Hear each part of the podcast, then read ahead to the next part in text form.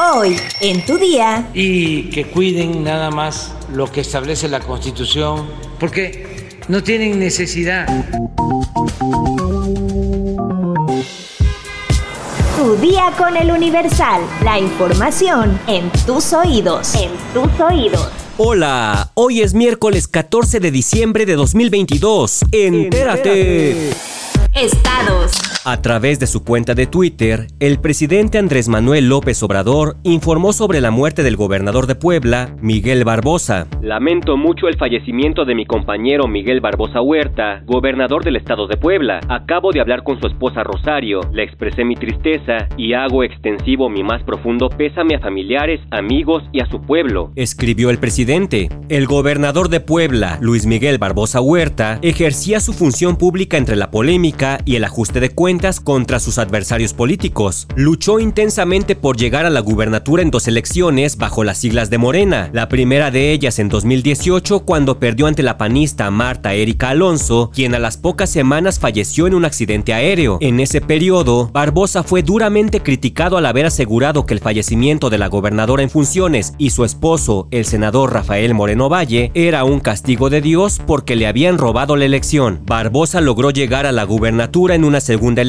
en el 2019 y desde entonces ejerció con mano dura el poder e incluso inició fuertes persecuciones contra sus adversarios políticos. Su estado de salud se vio deteriorado por sufrir diabetes, enfermedad que le provocó la amputación del pie derecho y que casi quedara ciego, condición con la que ejercía la gubernatura con la ayuda de su esposa. La polémica acompañó al mandatario, como cuando tras la aparición de la pandemia por COVID-19 aseguró que con un molito de guajolote se curaba. También era común confrontarse con el presidente por la toma de decisiones para enfrentar la pandemia. Además se quejaba públicamente de cuestiones políticas que no le parecían, así fuera incluso en contra de Andrés Manuel López Obrador. Durante su gestión, una fuerte polarización política y social se vive en Puebla en todas las áreas, medios de comunicación, empresarial, social y político. Tras la muerte de Barbosa Huerta, el Congreso de Puebla ratificó a Ana Lucía Gil como encargada del gobierno del estado. Nación. El presidente Andrés Manuel López Obrador presumió este martes 13 de diciembre que en todas las encuestas rumbo a 2024 Morena está arriba, por lo que llamó a los aspirantes de su partido a la candidatura presidencial a ser precavidos y que no haya violación a las leyes electorales, pues no tienen necesidad y que cuiden nada más lo que establece la Constitución, los tiempos electorales, que no haya este, violación de las leyes, eso básicamente, porque no tienen necesidad. La verdad, la gente, si ponen cualquier encuesta, Morena está arriba, en todos lados. Metrópoli. Trabajadores de la Secretaría del Bienestar en el Estado de México, quienes se acreditaron como servidores de la nación, exigen la destitución de la directora Alicia Arzola, a quien acusan de agresiones verbales y humillaciones. Más de 40 trabajadores aseguraron que no van a volver a laborar hasta que el delegado titular de la dependencia en esta región destituya a la directora. Marisol Carrillo, servidora de la nación de la región 26 Toluca, señaló que el maltrato va desde humillaciones y palabras altisonantes hasta hasta y malas condiciones laborales, además de que no hay un personal que atienda las inquietudes de los ciudadanos de sectores vulnerables que requieren información. A pesar de que hace un mes denunciaron estas condiciones con el delegado en Toluca, Juan Carlos González Romero, hubo cambios solo unos días, para después regresar a las mismas condiciones. Los inconformes señalaron que están dispuestos a dejar de trabajar hasta que se concrete la destitución de la funcionaria federal. Mundo.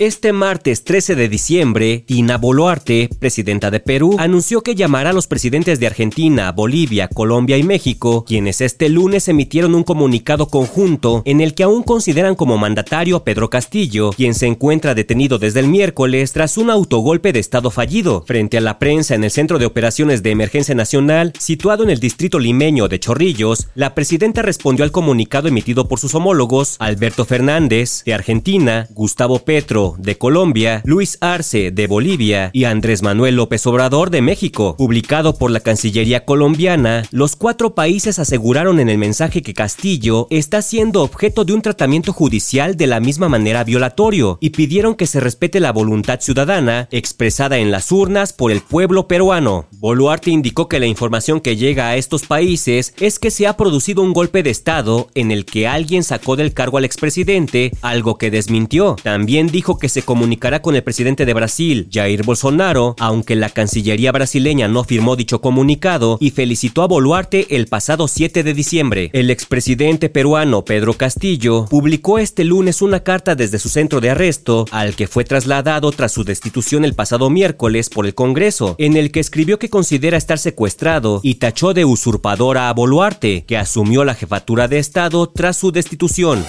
Qatar 2022. Ya está listo el primer finalista del Mundial Qatar 2022. La Argentina de Lionel Messi derrotó con un marcador de 3 a 0 a Croacia, partido en el que el 10 argentino igualó el récord de Lothar Mateus como el futbolista con más partidos disputados en las Copas del Mundo. Por su parte, Luka Modric, la estrella del conjunto croata, hizo pedazos con sus palabras al árbitro del partido. Estábamos bien controlando el partido, pero no nos dio un tiro de esquina y marcó un penalti que para mí no era. Eso lo cambió todo. No puedo creer que pitara ese penalti, pero no podemos cambiarlo. Hay que recuperarse e intentar ganar el próximo juego. Croacia se enfrentará en el juego por el tercer lugar contra el perdedor entre Marruecos y Francia. ¿Quién será el segundo finalista?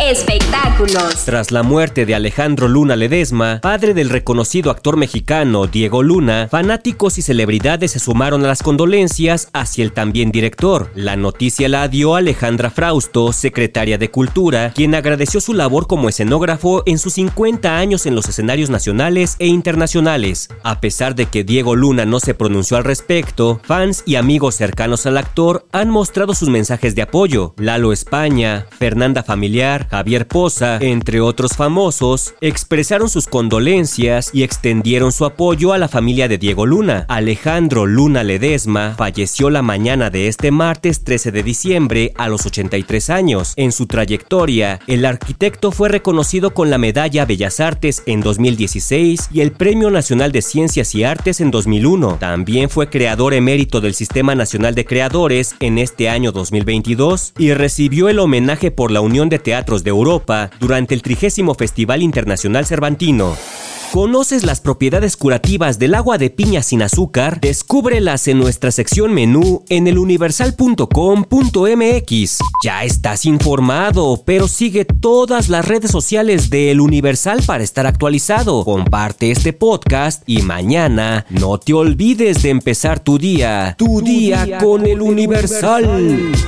Tu día con el Universal. La información en tus oídos. En tus oídos.